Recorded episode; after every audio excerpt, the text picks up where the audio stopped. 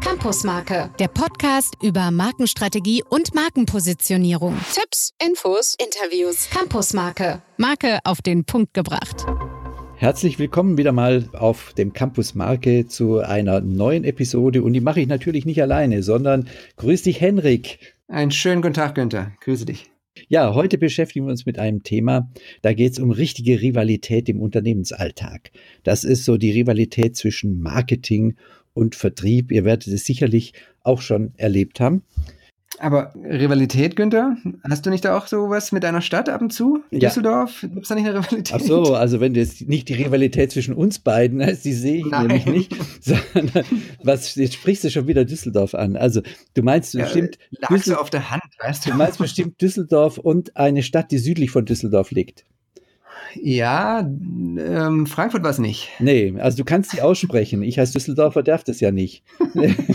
du meinst die Rivalität zwischen Düsseldorf und Köln. Ja, aber äh, du, es gibt ja noch mehr Rivalitäten, nämlich so zwischen Wiesbaden und Mainz zum Beispiel. Ne? Zum Beispiel, meine alte Heimatstadt, richtig. Ja, wie auch immer. Aber weißt du, was das Spannende dabei ist?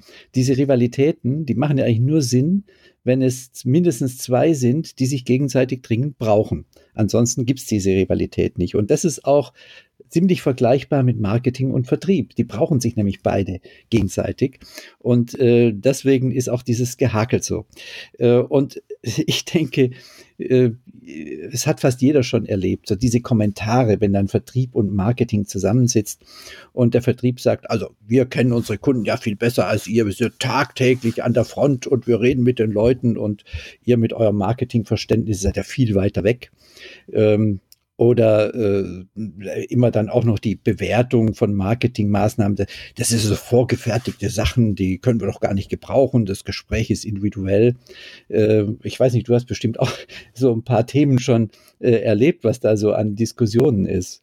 Ja, häufig ist es auch so bei Budgetthema, ne? wenn es heißt, ähm, gebt doch uns euer Budget, wir wissen damit, was richtig anzufangen und können dann auch richtig verkaufen und kümmern uns darum, dass der äh, das Unternehmen vorangetrieben wird. Ihr macht ja nur bunte Bilder und hübsche Fotos und so weiter. Ja, genau. Lass uns rausgehen und verkaufen. Ne? Das ist dann so das äh, Credo.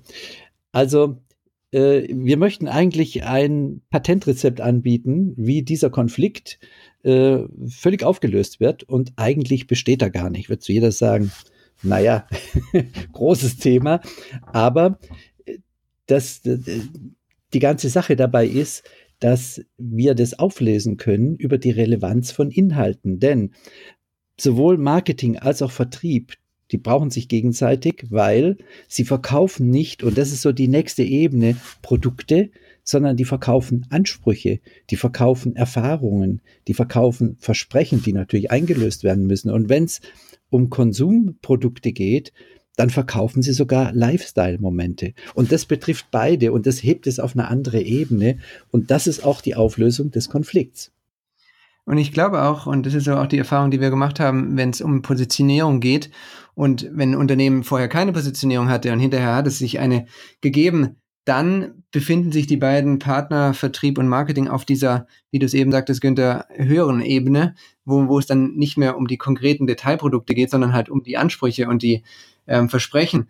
Da hat man dann eine gemeinsame Basis und mit der kann man dann äh, viel besser in den gemeinsamen Kampf gehen sozusagen. Und deswegen macht es teilweise auch Sinn in Unternehmen, wenn Marketing und Vertrieb in irgendeiner Form gebunden sind und zwar ziemlich oben im Management. Ja. Das hilft auch, diese Konflikte auf diese höhere Ebene zu heben und äh, dann gar nicht im Unternehmen so stattfinden zu lassen. Und ganz häufig, das, das kennst du ja auch aus deiner Arbeit, sind ja Unternehmen so strukturiert, dass diese beiden Disziplinen beieinander liegen. Absolut. Äh, und sie brauchen sich, wie gesagt, ja. so wie Düsseldorf und Köln. Geht nicht ohne. Stimmt. Hendrik, und jetzt ist es soweit, wir haben wieder einen Gast. Wir haben Markus Grüßer. Grüß dich, Markus. Grüß dich, Günther. Grüß dich, Henrik.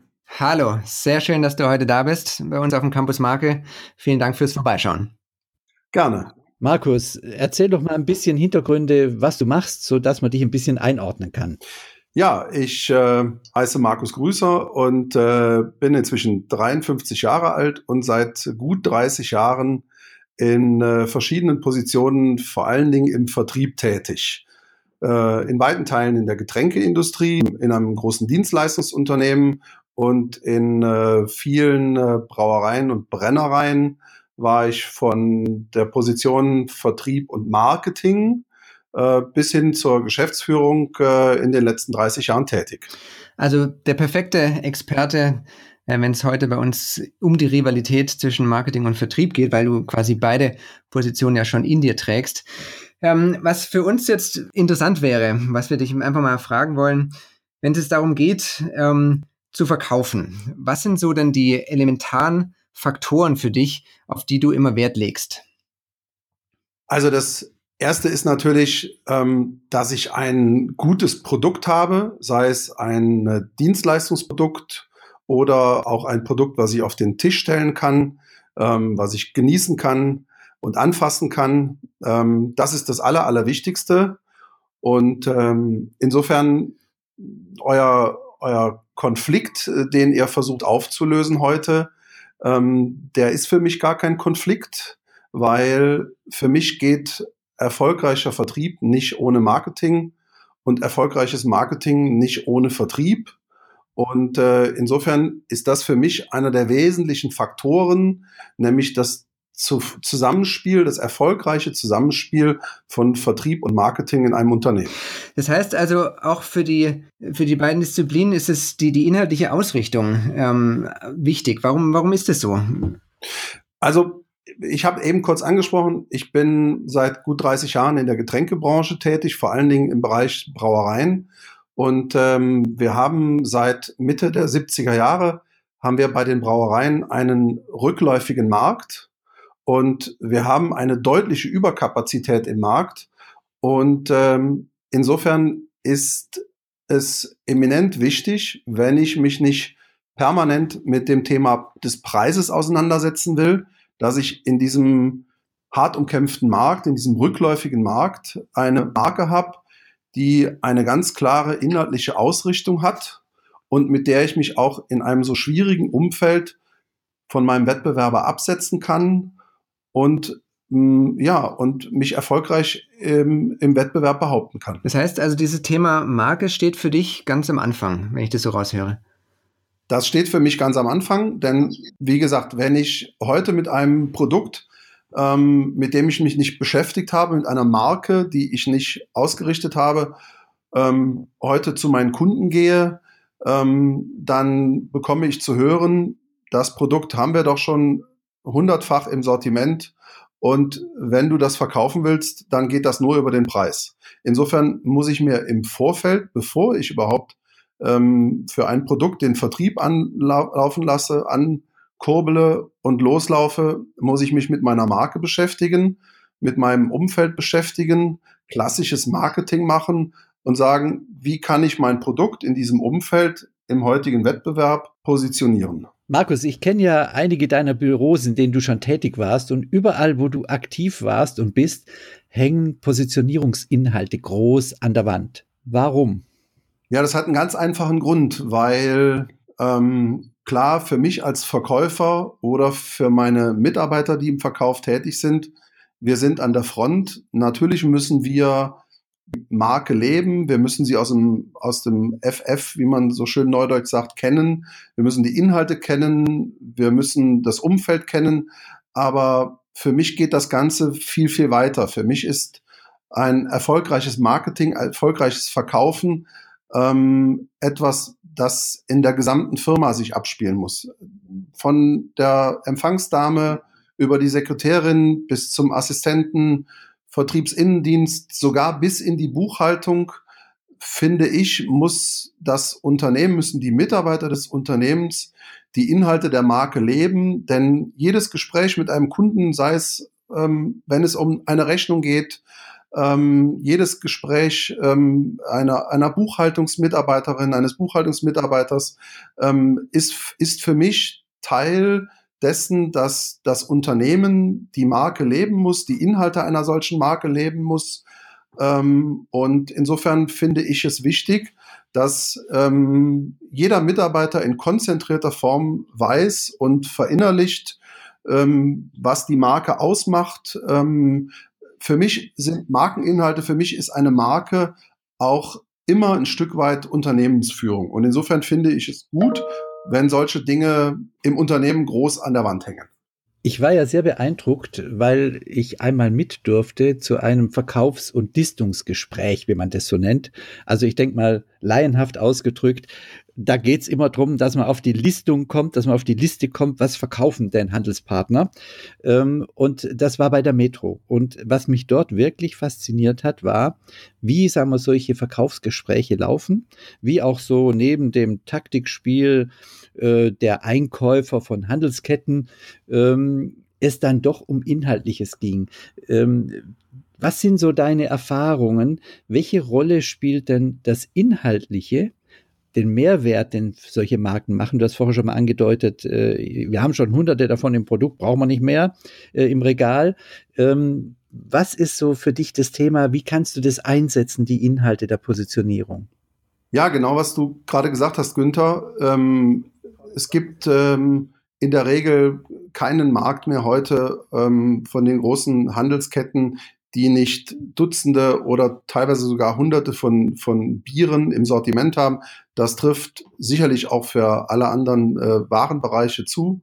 Und ähm, wenn ich dorthin komme und habe die hundertste Sorte Pilz anzubieten, ähm, dann redet so ein Einkäufer, wenn es darum geht, welchen Regalplatz bekomme ich, wie viel Stellfläche bekommt mein Bier, ähm, werde ich aktiv verkauft, sprich bekomme ich, wie das in der Sprache so heißt, Zweitplatzierungen regelmäßig, ähm, dann geht das entweder über, über Geld, weil ich vergleichbar bin mit vielen anderen Produkten. Das heißt ganz konkret, der Einkäufer möchte von mir ähm, Geld haben, ähm, WKZs heißen das, Werbekostenzuschüsse, oder er möchte von mir einen günstigeren Preis haben, ähm, damit sich sein Deckungsbeitrag, den er erwirtschaftet mit dem Verkauf meines Produktes gegenüber den Wettbewerbern absetzt.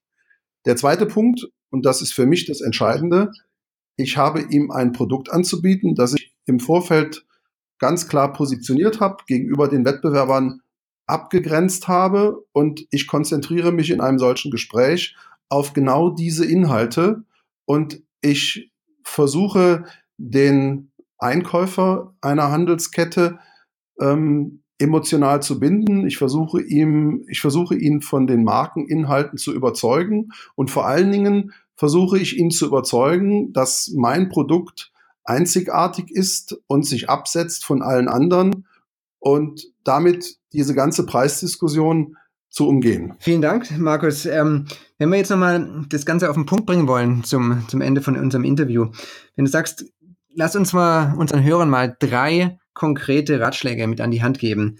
Ähm, welche sind es, wie man besser und erfolgreich verkauft?